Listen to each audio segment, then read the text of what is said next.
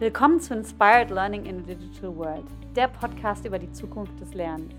Mein Name ist Wilma Hartenfels und ich freue mich sehr, dass ihr heute dabei seid. Heute unterhalte ich mich mit Tim Heidmann. Tim ist jemand, der die Corona-Krise zur Chance für sich und sein Unternehmen gemacht hat. Die Krise hat ihn dazu gebracht, seinem Unternehmen eine ganz neue Ausrichtung zu geben. Er entwickelt seit circa drei Jahren virtuelle und hybride Business Escape Games, damit Lernende mehr Freude am Lernen gewinnen können.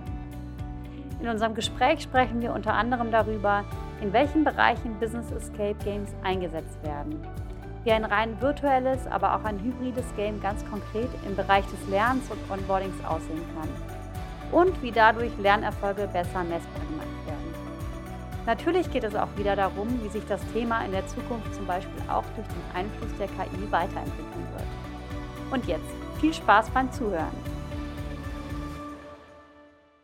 Hallo, lieber Tim. Ich freue mich sehr, sehr, dass du heute in meinem Podcast dabei bist. Ähm, ja, wir haben uns über Social Media kennengelernt. Du hast gesagt, du äh, hast meinen Podcast gehört, findest es spannend, was ich mache und warum unterhalten wir uns nicht mal? Und ich finde es immer wunderbar, wenn die Leute so auf mich zukommen, weil ähm, ja, ich, äh, so bleibt man einfach im Fluss, äh, entdeckt auch immer wieder neue Themen und, äh, und es ist nicht, manchmal ist es ja auch nicht so planbar, wer einem über den Weg läuft und ich fand es total schön und wir haben ein wunderbares Vorgespräch schon geführt und ich bin jetzt sehr, sehr gespannt auf all das, was wir heute besprechen werden.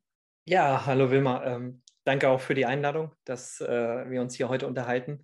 Und ich bin auch schon gespannt und auch ein bisschen nervös, so als Gast bei dir zu sein. Nervös bei mir? Das, das muss nicht sein. Das muss nicht sein. Bei mir ist ja immer alles total pragmatisch und, ähm, und auch spontan und äh, da kann gar nichts passieren. Und ich äh, finde es immer wunderbar, irgendwie so auch im Gespräch, im Flow zu bleiben und einfach zu gucken, was entsteht auch aus dem Moment heraus, von da aus. Genau. Aber ähm, ja, lass uns doch direkt mal ins Thema einsteigen. Ich finde das Thema super spannend und ich glaube, ich habe lange keine Podcast-Folge mehr zum Thema Gamification und Business Games gemacht. Und deswegen fand ich es auch so toll, dass du mich angesprochen hast. Es kommen ja immer gerade die richtigen Themen ähm, zu einem. Und ähm, ja, du hast, äh, du bist im Bereich äh, Business Games, Business Gamification unterwegs ähm, und äh, machst das schon äh, seit einiger Zeit, hast auch schon einen längeren Weg und ähm, sagen wir mal, die Art und Weise, wie das Thema zu dir gekommen ist, war ja auch eher aus der, der, der Krise quasi geschuldet. Eine Krise als Chance habe ich bei euch auf der Webseite gelesen. Genau. Aber ich glaube, dazu überlasse ich dir gleich, das äh, so zu erzählen. Und ähm, erzähl doch mal ein bisschen was über dich. Was hast du so für einen Hintergrund und wie bist du zu dem Thema Business äh, Escape Games gekommen? Ja, ähm, also ich bin im Prinzip schon mein ganzes Leben im, im Bereich Marketing unterwegs und ähm, auch in meinem Freizeitbereich. Ich habe vor zehn Jahren meine Selbstständigkeit gegründet, ähm, parallel zu meinem Studium Sport und Eventmarketing.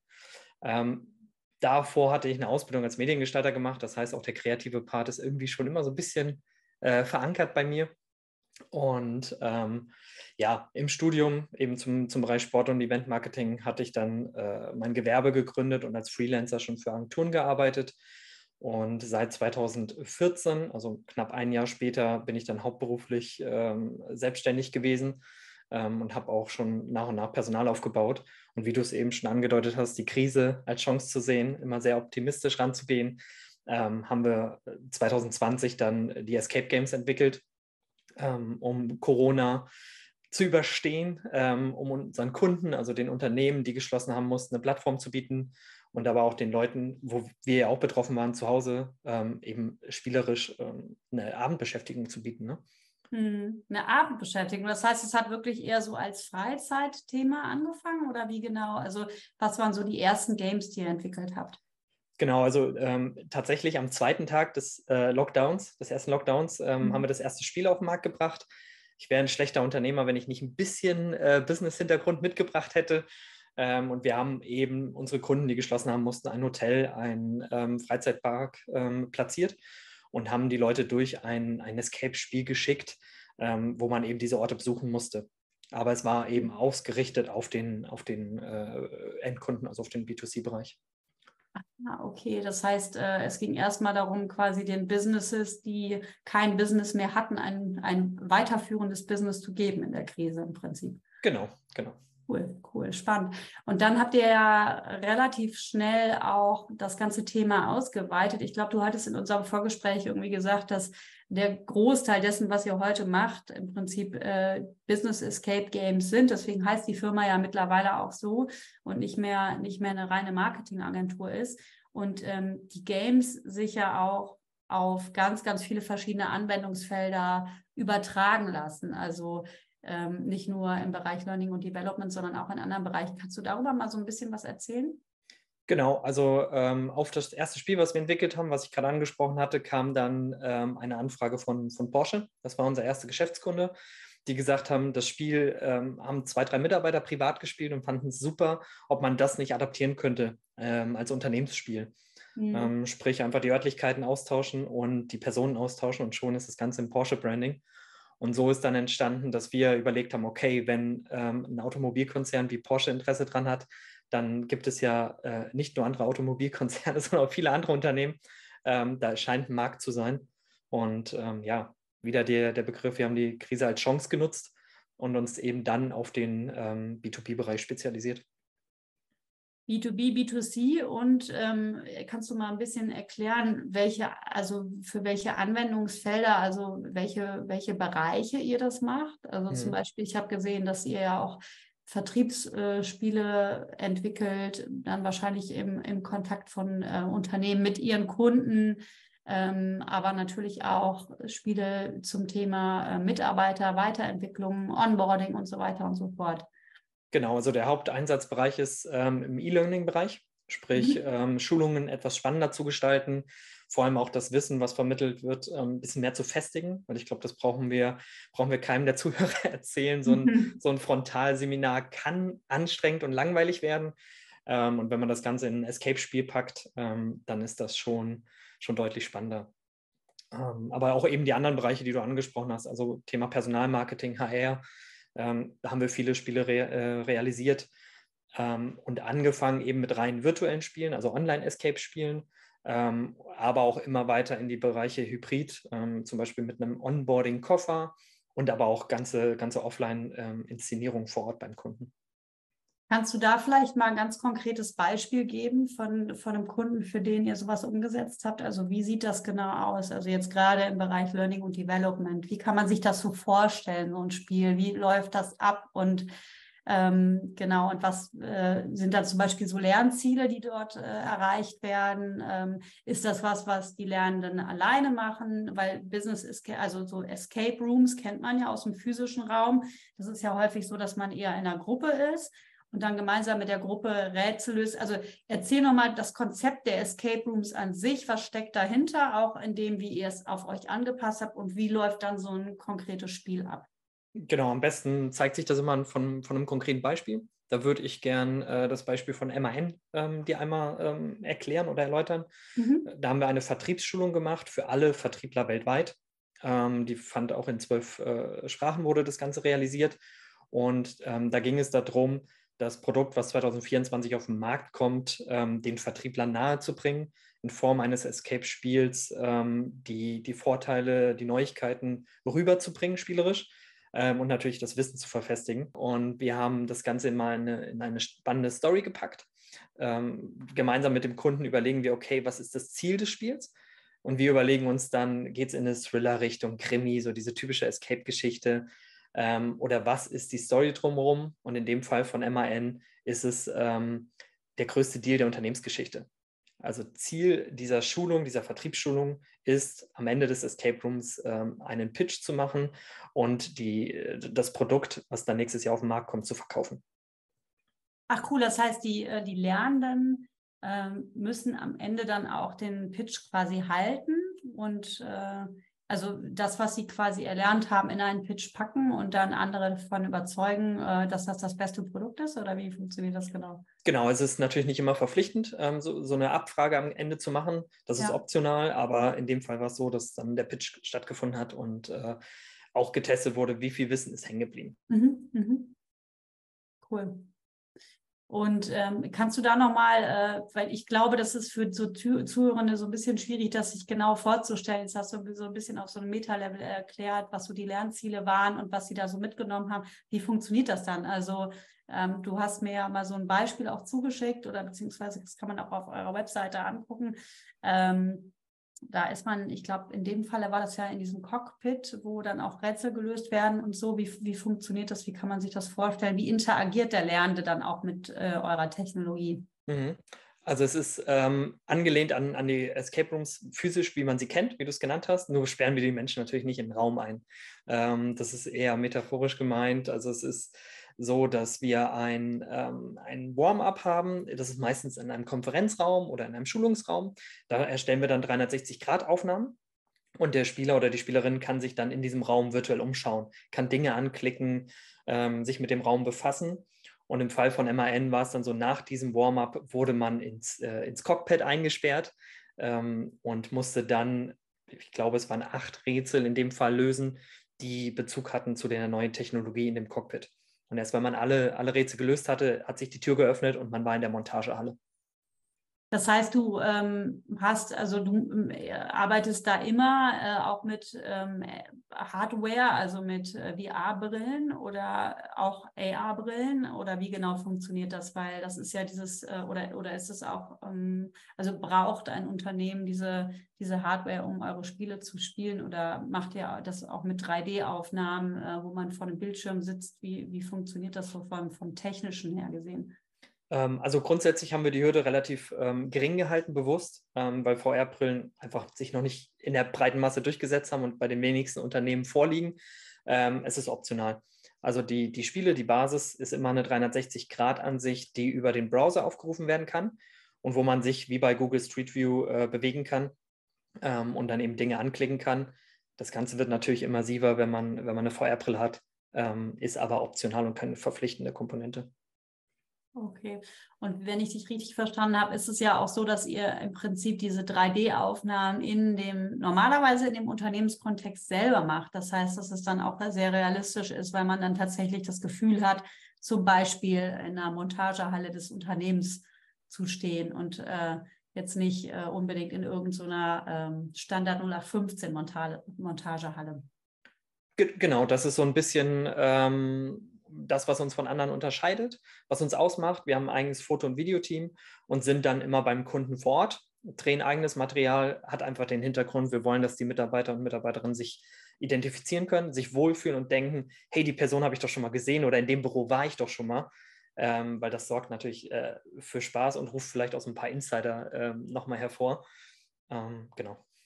Ja, spannend auf jeden Fall sehr, sehr spannend und ich könnte mir auch vorstellen, dass das in dem Onboarding-Kontext auch echt gut funktionieren kann. Ne? Also das eine Thema ist natürlich das Thema Learning and Development und aber viele Personalentwicklungsverantwortliche sind ja auch für das Thema Onboarding ähm, zuständig. Habt ihr da in dem Bereich schon mal was gemacht? Ja, das ist äh, eigentlich unser Lieblingseinsatzgebiet, weil das ein okay. Bereich ist, der extrem vernachlässigt. Also ähm, es gibt sehr, sehr gute Fälle. Viele Unternehmen haben dann einen festen Prozess, der gut funktioniert. Aber mhm. ganz, ganz viele haben das so, oh, neuer Mitarbeiter, ähm, ja, da ist die Kaffeemaschine. ähm, und das kann man natürlich ideal über so ein Spiel abdecken. Ähm, vielleicht auch da ein konkretes Beispiel, was wir gerade am Realisieren sind. Das ist ein Onboarding-Koffer. Ähm, da bekommt dann der neue Mitarbeiter, die Mitarbeiterin einen, einen echten Koffer in die Hand gedrückt am ersten Arbeitstag und bewegt sich durch das komplette Gebäude ähm, den ersten Tag, sucht Personen auf, muss Örtlichkeiten aussuchen, richtet das Thema Zeiterfassung, äh, E-Mail-Programm, das wird alles eingerichtet ähm, während dem Spiel. Ach, cool. Und das ist aber dann so, dass der Mitarbeitende äh, so sich quasi physisch in der Firma schon befindet. Genau. Und er dann aber virtuell am, am, Laptop sitzt und sich dann über das Spiel bewegt, bewegt er sich dann auch physisch? Also ist es dann hybrid in dem Sinne, dass es äh, die physische und die, die virtuelle Bewegung sich kombiniert oder wie funktioniert das dann? Genau, das, das in dem Fall ist es jetzt eine hybride Lösung. Also man ist wirklich im Unternehmen, man bekommt diesen Koffer, hat dann in dem Koffer auch ein Tablet und ruft dort eine, eine Plattform auf, wo man die Lösungen und die, die Hinweistools aufrufen kann. Aber das eigentliche Spiel findet halt ähm, physisch statt. Man bewegt sich, man ruft, nimmt das ähm, ähm, oder man sucht das Büro des Personalers auf, muss sich dort Informationen holen, um dann das nächste Fach im Koffer öffnen zu können, um mhm. weiterzukommen. Also ich habe diesen Koffer tagesbeschäftigt. Ja, cool. Das, das klingt echt sehr, sehr spannend und ähm, ich könnte mir auch vorstellen, dass das ganz gut funktionieren kann, äh, wenn man zum Beispiel das auch schon vorher einsetzt, bevor die Mitarbeitenden überhaupt im Unternehmen sind, also sozusagen auch im Recruiting-Prozess oder so. Ne? Also ja. das, äh, das ist natürlich einerseits, wenn sie schon da sind, dann dort auf spielerische Art und Weise und äh, mit Spaß quasi so die ersten, ersten Stunden, ersten Tage vielleicht zu verbringen und äh, aber auch vor, im Vorhinein vielleicht schon das Unternehmen ein bisschen kennenzulernen und erstens im Recruiting-Prozess oder sogar im Pre-Onboarding-Prozess das Unternehmen schon so ein bisschen kennenzulernen, dass man nicht so, also dass, dass man einfach auch Ängste nimmt und sich schon so ein bisschen vertraut macht mit der Infrastruktur. Genau, also das, das Unternehmen zu präsentieren und vor allem auch ähm, auf beiden Seiten. Also ähm, die Bewerber oder Bewerberinnen bekommen viel äh, spielerischen, spielerischen viel konkreteren Eindruck ähm, über das Unternehmen. Mhm. Ähm, und wer kennt es nicht? Also man schickt ja auch mal eine Initiativbewerbung raus, die vielleicht auch gar nicht passt oder auch andersrum, das Unternehmen passt gar nicht zu mir. Und sowas kann man natürlich in so einem Spiel, wo man sich vielleicht virtuell durchs Unternehmen bewegt, äh, Menschen in Form von Videos ähm, auch schon kennenlernt, ähm, sich ein viel besseres Bild machen. Ist das was für mich? Ist das, richtige Unternehmen? Total, weil gerade durch diese ähm, ja, normalen Interviews oder auch Assessment Center hat man ja häufig das Thema, dass so die Realität und die, ähm, also der Anspruch und die Realität so auseinanderklafft. ja. und, ähm, und man das ja immer erst dann richtig einschätzen kann, wenn man, ähm, wenn man das Gefühl hat, auch wirklich da zu sein. Und ich stelle mir vor, so in so einer Virtual Reality oder auch in so einer 3D-Lösung hat man natürlich ganz anders das Gefühl der Immersion, auch wirklich dort vor Ort zu sein, als wenn man ähm, das irgendwie in einem Gespräch entweder online oder halt in irgendeinem Konferenzraum macht. Ne? Genau, also aber uns ist auch wichtig zu betonen, wir wollen das persönliche und die menschliche Komponente ja niemals ersetzen damit, mhm. sondern es ist eine reine Ergänzung, ähm, um eben vorab Informationen auch schon einzuholen ähm, oder preiszugeben. Ähm, aber das persönliche Gespräch muss dann natürlich trotzdem stattfinden.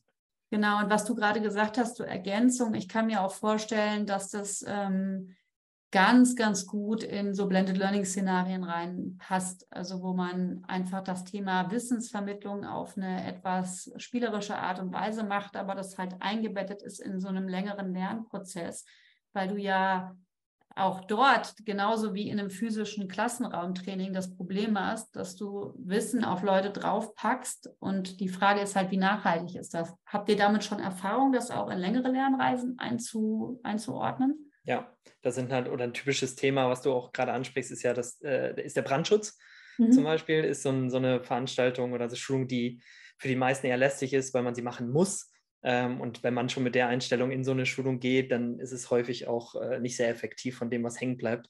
Nehme ich mich gar nicht aus. Also so ein, so ein Notfall würde mir schwerfallen, jetzt äh, jemanden wiederzubeleben. Ähm, und ich glaube, es geht vielen so, und wenn man ähm, das Thema Brandschutz in Form von einem Escape-Spiel, was sich über mehrere Wochen oder Monaten zieht, ähm, darstellt, dann kann ich mir schon vorstellen, oder haben wir auch die, die Belege, dass das deutlich effektiver ist. Hm.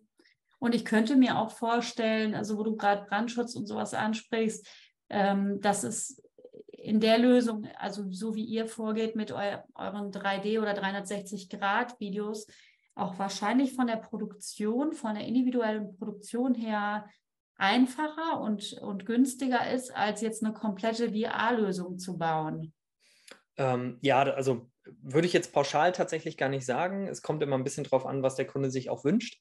Mhm. Ähm, aber grundsätzlich kann man schon äh, davon ausgehen, wenn wir einen Tag beim, beim Shooting sind, ist es günstiger als eine komplette virtuelle Welt zu realisieren, ja aber du interagierst dann quasi nicht mit den Objekten, also du interagierst mit den Objekten in der Art und Weise, dass du dort Rätsel vorfindest und dass du natürlich ähm, dich in dieser Welt quasi bewegst, aber du modifizierst die Welt nicht. Also das ist im Prinzip so also sozusagen das 3D oder das 360-Grad-Video ist ein, äh, nicht statisch kann man nicht sagen, ne? aber es ist im Prinzip gesetzt. Oder, oder baut ihr da teilweise auch noch ähm, eine virtuelle Welt mit rein, mit der man, die man dann auch als Lernender modifizieren kann?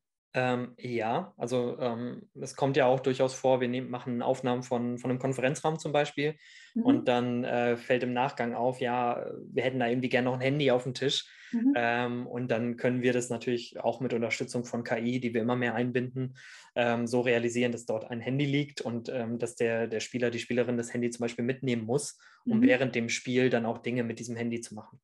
Okay, also das heißt, dass ihr da quasi die in Anführungsstrichen reale virtuelle Welt und die virtuelle virtuelle Welt miteinander kombiniert. Genau, genau. Aber im Normalfall ist eben der Vorteil, wir haben die Umgebung, wir müssen keinen Raum bauen virtuell, sondern der Kunde stellt den Raum und wir ergänzen das durch, durch Videos, Audios und, und Grafik. Mhm. Super. Und äh, du hast ja vorhin auch erwähnt, dass ähm, die, äh, in diesem spezifischen Vertriebsspiel dann auch später gemessen wurde, wie viel Wissen da hängen geblieben ist durch diesen Pitch, den die Leute machen mussten. Kannst du zum Thema Messung noch mal was sagen? Gibt es da bestimmte Standards, die ihr, die ihr nutzt? Sind das äh, Wissenstests oder habt ihr auch noch andere Arten und Weisen, wie ihr Daten erhebt, um zu gucken, wie der Lernprozess, wie erfolgreich der Lernprozess läuft? Mhm, gibt verschiedene Ansätze. Ähm, der gängigste Ansatz ist, dass unsere Spiele in so eine Gesamtveranstaltung eingebunden werden. Das heißt, wir arbeiten entweder mit dem Kunden direkt oder mit Eventagenturen, die dann drumherum ähm, noch Prüfungen haben, ähm, bei einem mehrtägigen Event äh, irgendwelche Abfragen haben. Wenn das Ganze über uns stattfinden soll, also rein ähm, über uns, dann arbeiten wir dort auch mit, mit einem Quiz zusammen, mhm. was wir einmal vorschalten und auch nachschalten. Sprich, wir machen einmal eine Abfrage vor dem Escape-Spiel. Wie ist denn der Wissensstand? Dann findet das Escape-Spiel statt, was auch nicht direkt im Anschluss sein muss, sondern es kann auch ein, zwei, drei Tage später sein.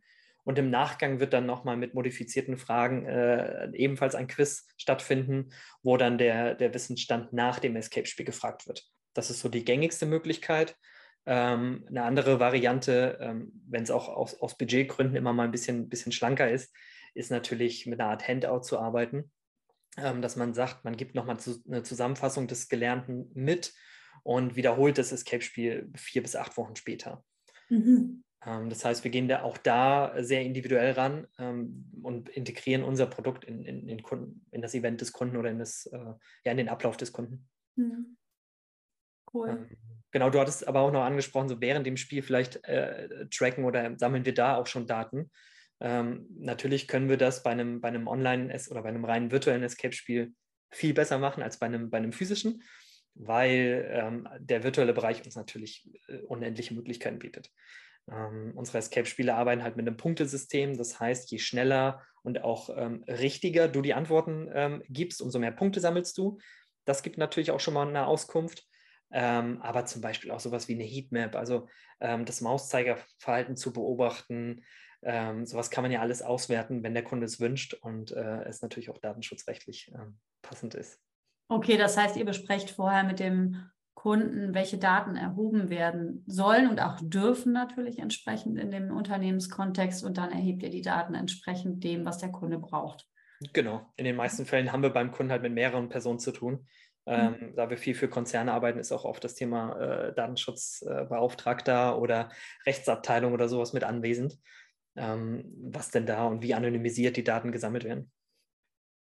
Und ähm, ich könnte mir vorstellen, dass, also, äh, also wenn man dir so zuhört, dann hat man so das Gefühl, du bist schon seit Jahrzehnten in dem Bereich äh, Business Escape Games beziehungsweise auch Learning und Development verortet. Ähm, jetzt kann ich mir vorstellen, dass es gar nicht so leicht war, so von einer Marketingagentur auf dieses Thema umzuswitchen, weil es ja schon erstmal was anderes ist. Ähm, was waren so die, äh, vielleicht auch die, die Stolpersteine auf, auf eurem Weg? Wo waren so die Themen, was nicht vielleicht nicht so einfach war oder wo ihr gesagt habt, das können wir gar nicht alleine, da brauchen wir Unterstützung von anderen? Mhm. Darüber ein bisschen was sagen.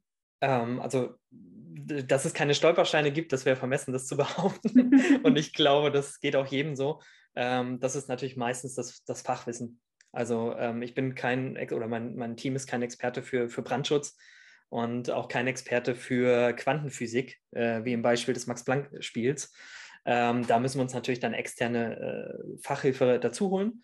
Das machen wir auch. Also ähm, wir wollen da gar nicht versuchen, jetzt uns ins Brandschutzthema einzuarbeiten. Das machen wir natürlich oberflächlich, weil sonst würde es uns schwerfallen, ähm, passende Rätsel zu realisieren. Aber das Fachwissen muss entweder vom, vom Kunden dann kommen oder eben in Kooperation mit, mit äh, Dienstleistern. Hm. Das heißt, das ist dann auch so eine direkt so, eine, so ein Erfolgsfaktor, quasi die sehr, sehr enge Zusammenarbeit mit dem Kunden auch. Genau, genau, weil dann nur dann ist es authentisch. Ne? Also natürlich haben wir auch Beispiele, wo der Kunde sagt, macht mal, äh, wir wollen damit nichts zu tun haben. Ähm, aber der, der Idealfall auch für uns ist eine enge Zusammenarbeit mit dem Kunden. Hm. Und ich könnte mir auch vorstellen, dass äh, vielleicht auch so ein Stolperstein war, dass hm, vielleicht der ein oder andere Kunde äh, also erstmal in Anführungsstrichen abgeschreckt ist, was so den Aufwand angeht. Also weil ich äh, kenne das nur aus meiner aus meiner eigenen Erfahrung so, dass äh, gerade beim Thema E-Learning, also jetzt mal unabhängig von dem Thema Marketing und Vertrieb, die haben ja immer viel mehr Kohle. der Lernbereich muss man ja auch einfach mal so sagen, dass, äh, dass da häufig dann gesagt wird, ja, wir so quick and dirty, wir wollen quasi die schnelle Lösung, das schnelle E-Learning. Ähm, das ist uns irgendwie schon so too much. Habt ihr da viel Gegenwind bekommen oder äh, war das relativ easy, so die Leute zu überzeugen, auch von dem Mehrwert zu überzeugen, dass es halt darum geht, mit Spaß auch zu lernen? Und dadurch halt auch einen höheren Lerneffekt zu erzielen. Mhm. Ähm, also es war bei uns ja auch ein Lernprozess, damit umzugehen. Ähm, was kommt auf uns zu? Es sind ja individuelle Anfragen. Ähm, es ist immer ein individuelles Budget. Ähm, natürlich hat so ein, so ein Konzern, wie, wie ich es eben genannt habe, Porsche ein bisschen mehr Geld für sowas über, als jetzt vielleicht der Handwerksbetrieb von nebenan. Mhm, da haben wir einfach auch ein bisschen Try-and-Error-mäßig geschaut. Haben wir verschiedene Lösungen? Muss es immer eine 360-Grad-Ansicht sein? Ein Escape Room über vier Stunden oder gibt es auch, auch schlankere Varianten? Und ähm, da haben wir einerseits natürlich eine Problematik, dass wir uns dem jedes Mal stellen müssen, es sehr individuell ist, aber auch ähm, ein ziemlich breites Portfolio aufgebaut für, für diverse Budgets. Ähm, aber ich, ich bin voll und ganz bei dir. Die größte Herausforderung für uns im Vertrieb ist es, ähm, zu zeigen, es geht halt auch ähm, unter einem sechsstelligen Betrag. Ja, ja, ja, genau. Das, da wird häufig dann auch mit zweierlei Maß gemessen, wobei ich immer sage, so die Entwicklung der eigenen Mitarbeitenden sollte doch eigentlich das Allerwichtigste sein. ja. Das, ja. Das, das, die, Entschuldigung, ja. ja. Sag du. nee, weil wenn die nicht da sind, dann, kann, dann passiert nichts. genau, und, und, und ähm, da greife ich nochmal einen Punkt von vorher auf, äh, wo du gesagt hast, ähm, es klingt so, als wären wir jetzt schon ewig in diesem Bereich unterwegs. Ähm, das ist ja in vielen digitalen Unternehmen so oder in der heutigen Zeit. Ähm, man, man, muss sich ständig weiterbilden. Also sei es einfach die Software, die wir nutzen, sei es ähm, das Fachwissen, was wir benötigen im Bereich E-Learning, Personalführung, ähm, auch so Immersivität und, und auch einfach wirklich im, im Bau von Escape Rooms. Ne? Ähm, wir sind eigentlich täglich dabei, uns weiterzuentwickeln. Ähm, das zeigt auch einfach, wie die, wie die Escape Rooms sich entwickelt haben. Ne? Also von einem rein webbasierten Spiel, wo du ein bisschen klicken kannst, äh, hin zur 360-Grad-Ansicht, ähm, hin zur Einbindung von AI und äh, VR. Ähm, und jetzt sind wir gerade dabei, eben das Thema KI mit einzubinden. Also, dass wir äh, wegkommen von dem steifen Spiel, ähm, sondern dass man wirklich auch mit den Personen interagieren kann, mit Freitext und, und so das Gefühl hat, man spricht gerade mit einem echten Menschen. Ja, wunderbar. Das geht schon direkt äh, quasi in meine nächste Frage über, weil ich natürlich zu dem Thema, wo entwickelt sich das hin und was ist so eure Vision, was sind so die nächsten Schritte für euch sprechen wollte. Ja. Ähm, erzähl, erzähl darüber doch noch ein bisschen, wie so auch andere disruptive Technologien da jetzt Einzug erhalten und wie ihr die kombiniert, weil ich glaube ja gerade in der Kombination dieser vielen Technologien ist ja gerade so die, die Musik. Ne? Genau, also unsere Vision ist natürlich, ähm, diese modernen Techniken KI, den Zug dürfen wir nicht verpassen, sonst sind wir, glaube ich, weg vom Markt, ähm, die mit einzubinden. Aber die, die übergeordnete Vision ist, ähm, diese Spiele halt auch für kleine und mittelständische Unternehmen möglich zu machen. Mhm. du hast unsere Website angesprochen, die wirbt natürlich mit den großen Konzernen, ist ja ganz klar. Ähm, aber viel wichtiger ist es eigentlich, die Kleinen anzusprechen. Das funktioniert auch speziell über Messen ähm, sehr gut. Ähm, und da sehen wir uns, ähm, dass wir diese, diese Menschen erreichen wollen und Lösungen für, die, für diese äh, Zielgruppe zu erarbeiten. Total. Und ich glaube auch, dass der Mittelstand echt noch sehr, also zu wenig im Fokus auch ist, weil ich, da ist einfach so viel Musik noch drin. Und ich glaube, dass wir da auch so großen Unterschied machen können, weil du hast ja einen ganz anderen Hebel, wenn du nur von ein paar hundert Mitarbeitenden redest. Also du hast einen ganz anderen Hebel, das Unternehmen zum Besseren zu verändern, als in so einem Riesenkonzern, wo du dann nur eine relativ kleine Zielgruppe hast, die dann auf ein Thema geht. Ja. Und die dann natürlich auch nicht das große Rad drehen kann. Von da aus glaube ich, dass das auch nochmal Sinn macht. Und gerade weil Deutschland ja auch im Bereich des Mittelstands so stark ist, das einfach auch weiterzuführen. Ne? Also, dass wir da nicht den Anschluss verpassen. Genau, ja. das, das ist, glaube ich, gerade gerade der Punkt, du hast es gesagt, den Anschluss zu verpassen. Mhm. Ähm, viele Unternehmen geben uns ja auch so das Feedback, ja, das können große, das können wir aber nicht. Ja, doch. Ähm, also ein Beispiel ist ja zum Beispiel einfach die Einladung für eine Schulung. Wenn man jetzt nicht die ganze Schulung spielerisch gestalten will, aber dann, dann verpackt doch die Einladung schon mal in ein kleines Spiel. Dann hast du schon mal mehr Freude, dass die Leute zu dieser Schulung kommen. Ähm, das sind ja diese kleinen Hebel, die es dann auch schon mal ausmachen können. Ja, absolut. Das finde ich gut, dass du das ansprichst. Es muss nicht immer das riesengroße Rad sein, sondern manchmal ähm, steckt der Teufel im Detail, aber manchmal steckt er auch einfach im Einfachen. ja, genau, genau, genau, absolut. Ja, spannend. Und äh, du hattest vorhin auch angesprochen, nochmal das Thema KI, da würde ich gerne nochmal zurückkommen, weil ich ähm, witzigerweise gerade in der letzten Folge mit meinem ehemaligen Kollegen Patrick zusammen über das Thema ChatGPT gesprochen habe. Wie könnte es auch anders sein? äh, was, was hast du so für ein Gefühl? Was hat das für einen Einfluss auf euer Business? Und äh, sei, also integriert ihr das auch in das, was ihr tut? Oder sagt ihr, nee, das ähm, äh, sehen wir separat, weil du sprachst vorhin auch, glaube ich, von der Integration von ähm, Chatbots in, in eure Lösung. Erzähl doch dazu nochmal was. Ähm, genau, also ich bin, bin großer Fan äh, von KI, auch wenn ich es natürlich mit, auch mit, mit dem Risiko, was dahinter steckt, betrachte. Aber ähm, ich sehe eher die Vorteile und, und gehe da auch nicht ängstlich ran, sondern sage, wir können es nicht verhindern, wir müssen damit, ähm, wir müssen es integrieren, weil sonst verpassen wir auch weltweit den Anschluss, ganz klar und man kann sich dem nicht, nicht verschließen. Ähm, und du hast ChatGPT angesprochen, also ist zum Beispiel ein Tool, was wir wirklich täglich nutzen. Ähm, wir haben es schon in unseren Alltag integriert, ähm, sei es für die Storyfindung zum Beispiel ähm, oder wenn es darum geht, ein Charakterprofil zu erstellen. Also wir haben hier äh, eine Person und wir müssen die einfach umschmücken, ne? wie, wie in einem Film. Was hat die Person an? Wie sieht sie aus? Sowas lässt sich innerhalb von Sekunden durch ChatGPT erstellen. Ähm, aber ganz, ganz wichtig, was ich immer betone, äh, nicht einfach Copy-Paste, sondern äh, es braucht dann doch auch noch den Menschen. Ähm, die KI ist eine ergänzende Funktion. Ja. Ähm, und du sprichst ja, glaube ich, auch so ein bisschen äh, das Thema an, wie sieht Lernen in Zukunft aus? Ähm, und da möchte ich ganz klar sagen, also das Thema selbstbestimmtes Lernen ähm, ist uns ganz, ganz wichtig. Das ist ja auch im, im schulischen Bereich, glaube ich, haben wir da enormes Potenzial. Also wirklich in den, in den Schulen, Realschule, Gymnasium und so weiter. Das ist absolut steif und, und man kriegt vorgegeben, du musst das jetzt auswendig lernen. Ich glaube, das ist nicht zielführend. Ähm, deswegen sehe ich das Lernen in der Zukunft eben unter der Prämisse, es muss selbstbestimmt sein. Es wird vermutlich zum Großteil KI gesteuert sein ähm, und es wird auch sehr, sehr viel virtuell stattfinden. Ja, total spannend. Übrigens, du nimmst mir immer meine Fragen vorweg. Ich finde das wunderbar. ich bin total flau angekommen. Ich finde das super. Ähm, genau, aber da, da nochmal auch reinzugehen, genau, selbstbestimmt und, und KI-basiert. Ähm, du hast ja jetzt eben beschrieben, wie ihr die KI nutzt, um auch eure Business ähm, Escape Games quasi besser zu machen und, und damit zu arbeiten, auch euch in eurer eigenen Kreativität äh, zu fördern. Was ich übrigens auch sehr spannend finde, was absolut wahr ist, äh, dass die KI uns auch hilft, unsere eigene Kreativität noch zu verbessern. Mm, und äh, habt ihr denn auch äh, schon geplant, ChatGPT noch mehr im Lernprozess einzusetzen, also tatsächlich in euren Lösungen zu integrieren oder ist es aktuell noch nicht in Planung? Ähm, also jetzt ChatGPT speziell nicht, aber andere Formen der KI, auch, auch ähm, arbeiten wir da mit einem Unternehmen zusammen, was uns individuelle Lösungen ähm, programmiert. Also ähm, wenn man jetzt zum Beispiel mal das, äh, unser Hilfetool in den Escape Rooms nimmt, das ist aktuell halt sehr steif. Man bezahlt Strafpunkte und bekommt dann eine fertige Lösung. Jetzt kann es natürlich sein, dass man äh, diesen Tipp, den man dort bekommt, schon vorher hatte.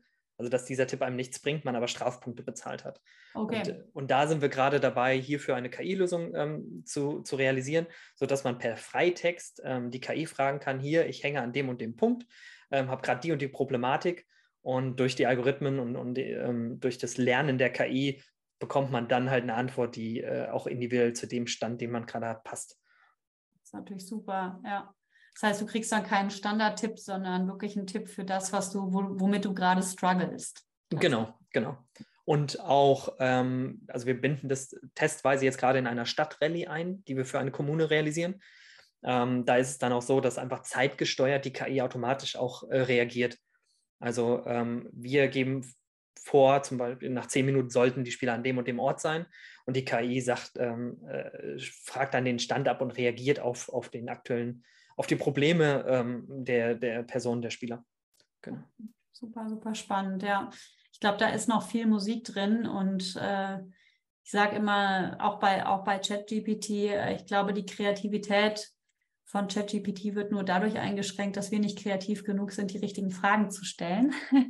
So ist es. Ich glaube, das gilt für die gesamte KI-Welt. Äh, das ist äh, ganz interessant. Ich glaube, da ist noch viel mehr möglich, als wir eigentlich denken. Aber wir ähm, sind manchmal so eingefahren und so haben so die Scheuklappen vor und man muss natürlich gucken, wie kann man das auch auf eine gute Art und Weise und ethische Art und Weise benutzen, auf jeden Fall.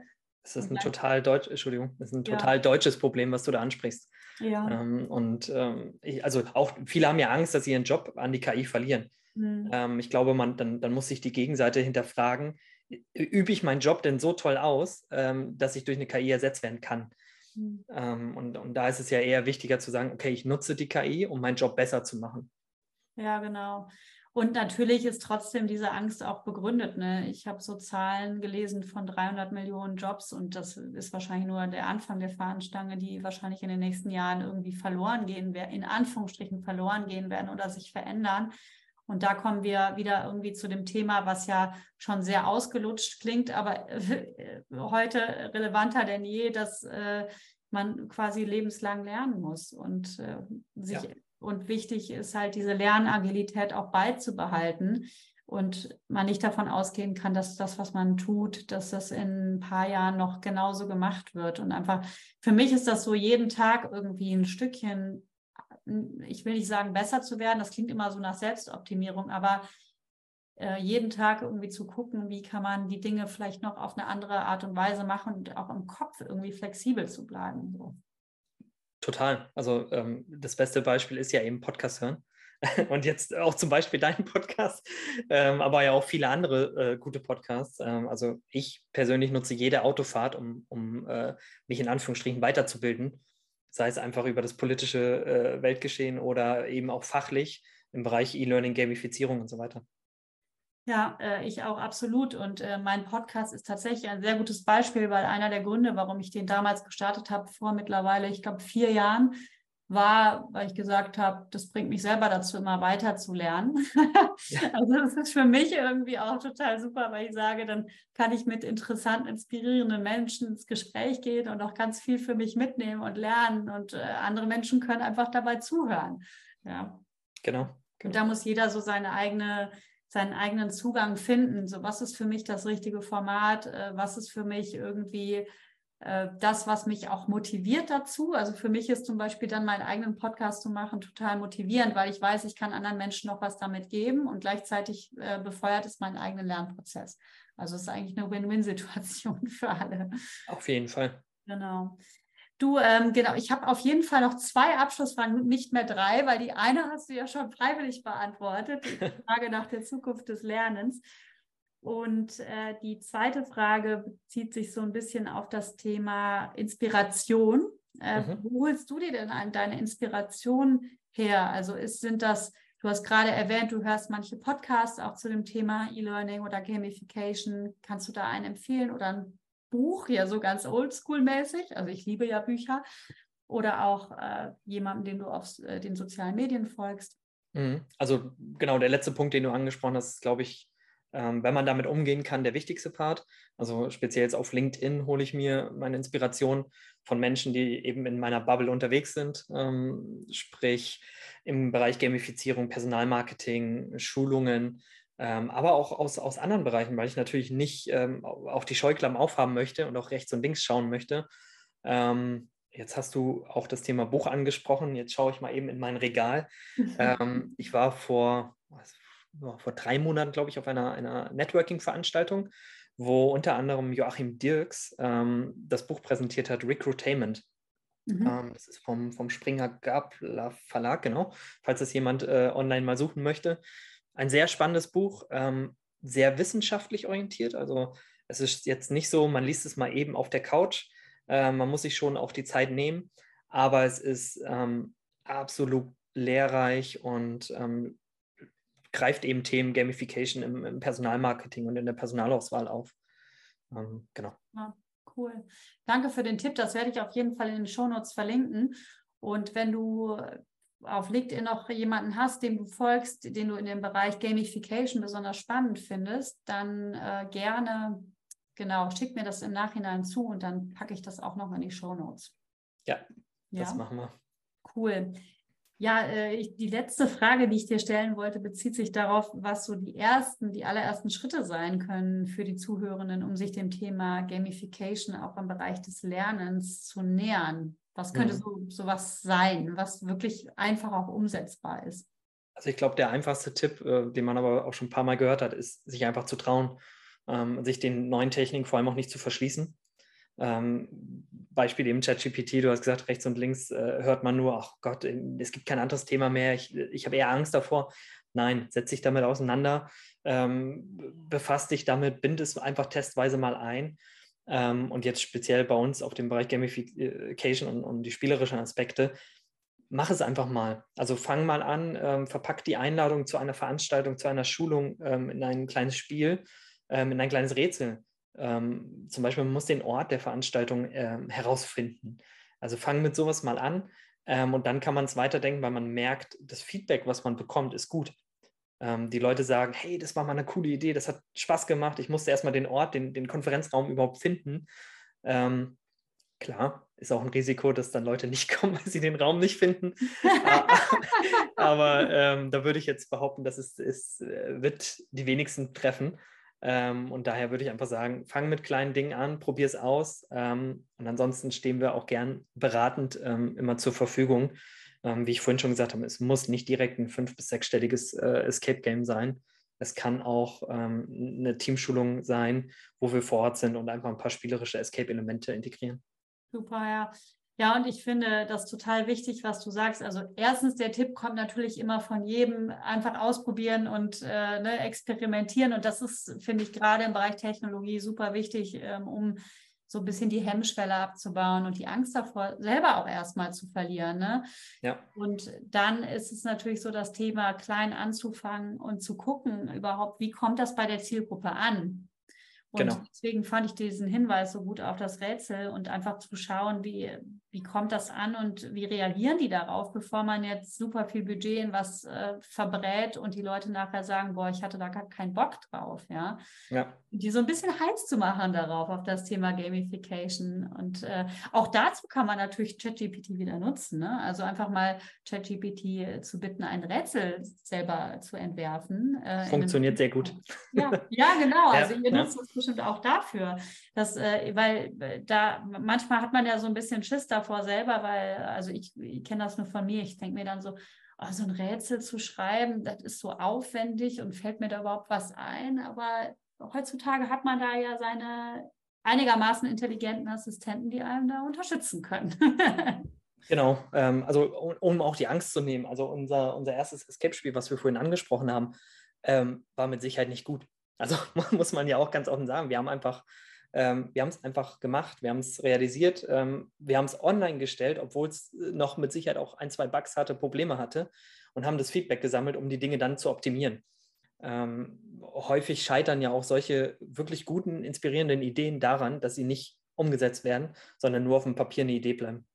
Ja, absolut. Und dafür muss man einfach sich mal reinbegeben, das ausprobieren, am Feedback lernen und es dann halt besser machen und keine Angst davor zu haben, zu scheitern, glaube ich. Ne? Genau. Genau. Ja. Cool, Tim, vielen, vielen Dank für deine Zeit. Es hat super viel Spaß gemacht, zu dem Thema mit dir zu sprechen. Ähm, ich wünsche euch alles Gute für die Zukunft. Ich glaube, in dem Thema ist noch unglaublich viel Musik drin, auch über Corona jetzt hinweg. ja, auf jeden Fall. Und ich werde euch weiter beobachten und gucken, was ihr sonst noch alles so ausbaldowert und wie ihr auch noch weitere Technologien integriert. Und ja, alles Gute für die Zukunft und vielen, vielen Dank für deine Zeit. Ich danke dir auch für deine Zeit und ich bin gespannt, ähm, traut euch, sprecht mich an über LinkedIn, was auch immer. Sprecht Wilma an, ähm, wenn ihr Fragen zu dem Thema habt. Vielen Dank. Super, danke dir. Wenn euch dieser Podcast gefallen hat, dann freue ich mich sehr, wenn ihr ihn mit anderen Gestaltern der Zukunft des Lernens teilt und mir eine Bewertung auf iTunes hinterlasst. Ich freue mich natürlich auch sehr über jegliche Kommentare zum Podcast und auch Anregungen für noch weitere Interviews. Für alle, die vielleicht noch etwas tiefer in die Welt des digitalen Lernens einsteigen wollen, habe ich mit Nico Bitzer zusammen einen Audio-Online-Kurs zum Thema Digital Learning Basics, wie du digitale Lernformate ganz einfach selbst entwickelst, gelauncht. Hier lernst du als Trainer, Coach oder Personalentwickler Grundlagen zum digitalen Lernen und bekommst auch noch ganz konkrete Tipps zu unterschiedlichen Lernformaten.